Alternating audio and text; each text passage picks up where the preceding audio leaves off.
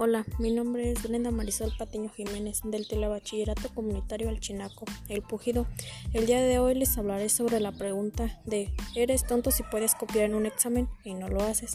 En lo personal, yo considero que si el maestro se quedó dormido, pues podrás ponerte de acuerdo con alguno de los compañeros para que salgan con una mejor calificación cada uno.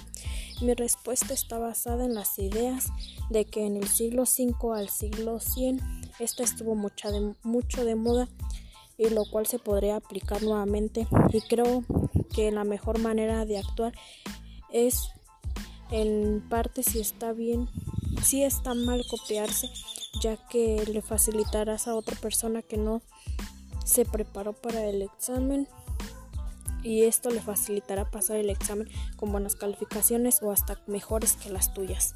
Para concluir, recomiendo a un alumno del telebachillerato que no le facilite las, las cosas a sus otros compañeros del aula ya que si él se esforzó a realizar sus trabajos y exámenes de buena manera, considero que lo mejor es que no deje que le copien ni mucho menos que el mismo alumno lo permita.